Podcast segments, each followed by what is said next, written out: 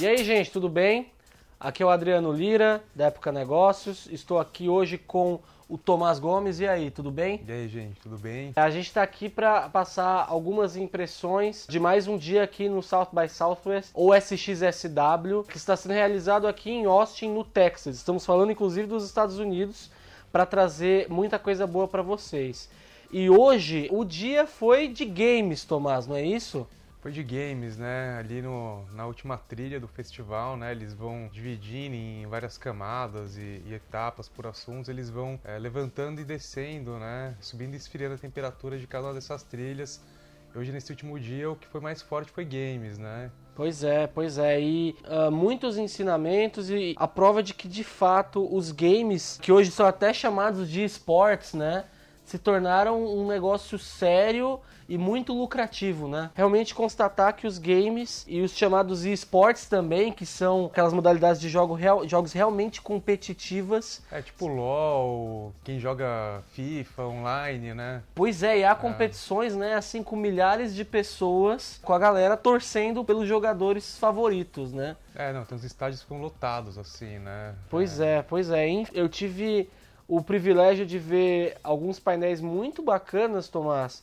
Um sobre o cenário de, de games na América Latina, com empreendedores de várias regiões, e também um painel sobre realidade aumentada, que foi até o que me deixou mais inspirado e que me animou bastante. O primeiro painel foi bem interessante porque reuniu empreendedores do México, da Colômbia, da Argentina e do Brasil. O do Brasil, inclusive, foi uma moça com cosplay toda fantasiada, chamada Ana Ribeiro da Árvore. E enfim, Tomás, o que, que foi ali a grande mensagem desse painel foi que os empreendedores do mercado de games da América Latina, eles ainda têm dificuldades. Eles falaram de problemas muito comuns dos empreendedores brasileiros.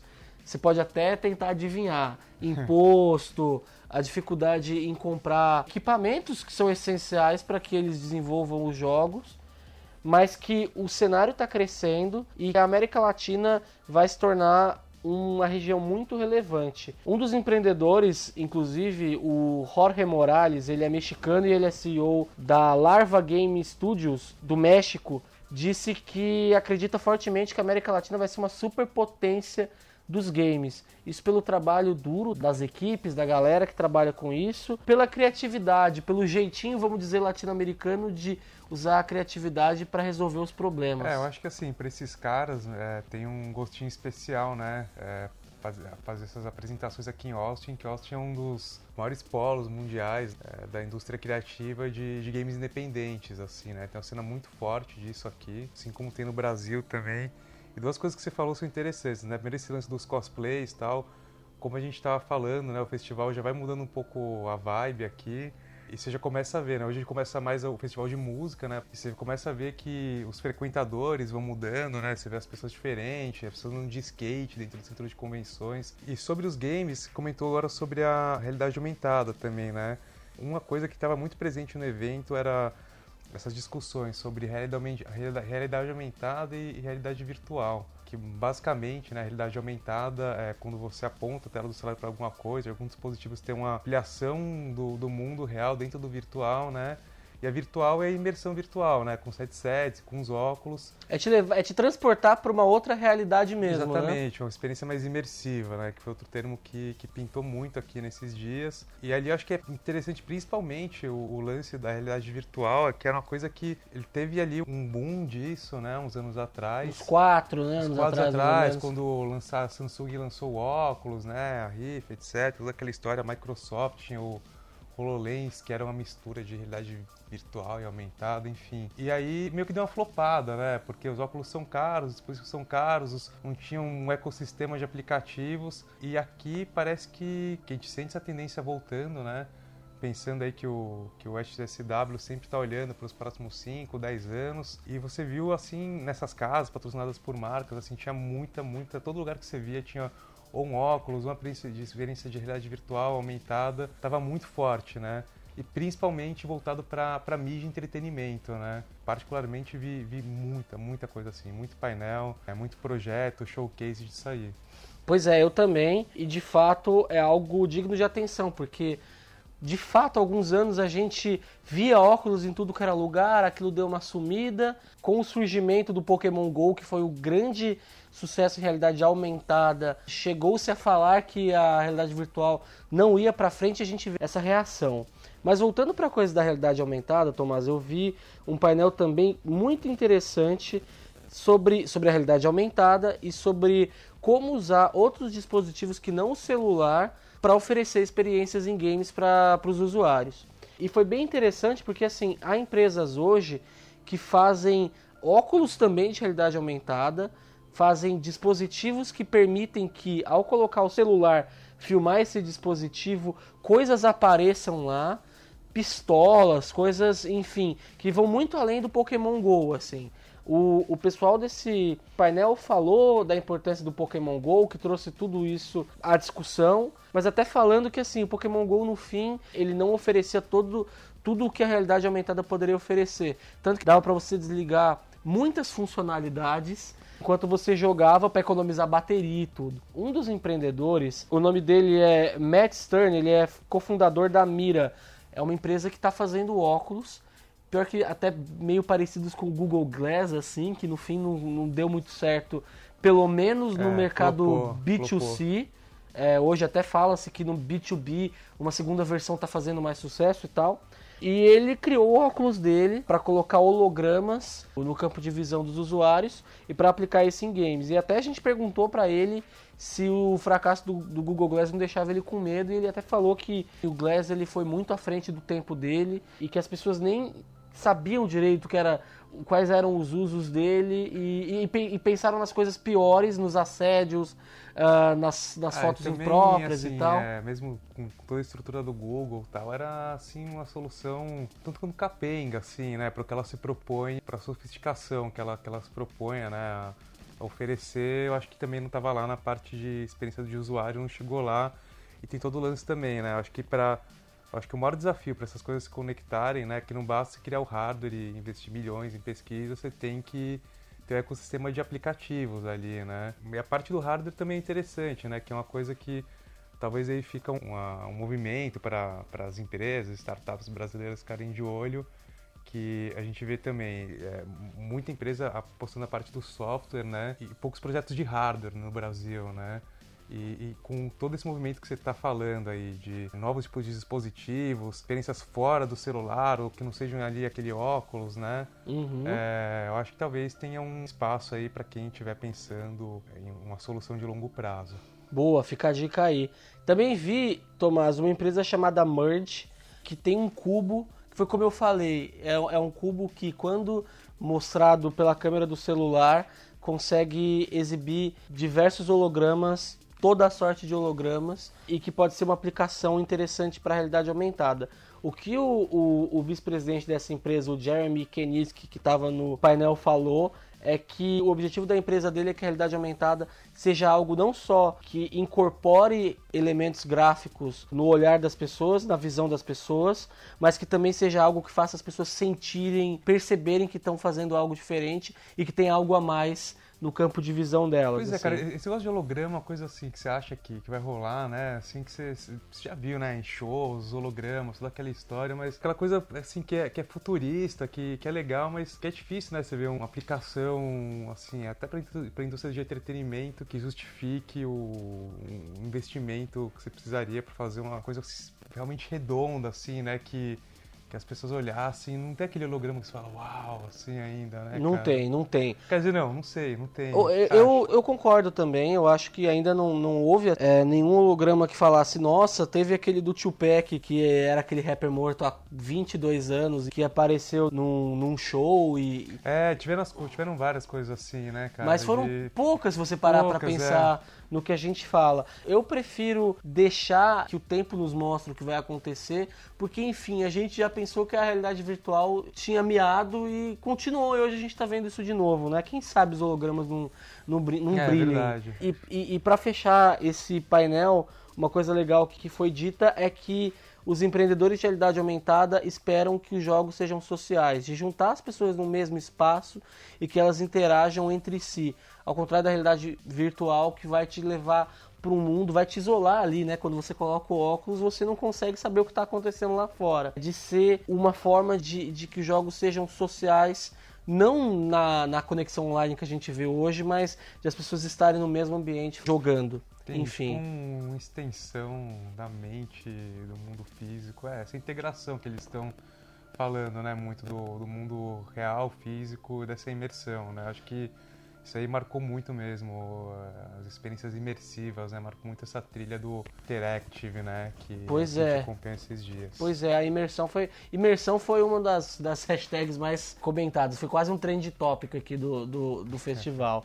Pessoal, a gente tá gravando pela última vez hoje. Amanhã a gente já volta pro Brasil, para São Paulo. E, enfim, Tomás, pra gente fechar essa transmissão, queria que você compartilhasse, ah, num geral, nesses últimos dias, nessa mais de semana que a gente passou aqui, o que, que você viu de mais legal, o que, que te marcou, o que, que você vai levar de volta pro Brasil como ensinamento daqui? Cara, eu prefiro tentar captar o sentimento geral do, do evento, né? Assim, é, foi é, uma coisa muito intensa, né? Um volume avassalador de, de informação que, assim, eu acho que a gente vai processar pelas próximas semanas. Mas, então, é, o que eu acho que é que muito interessante é isso, que eles conseguem fazer esse equilíbrio, né? Coisas muito, muito de vanguarda, muito futuristas, com aplicações práticas também.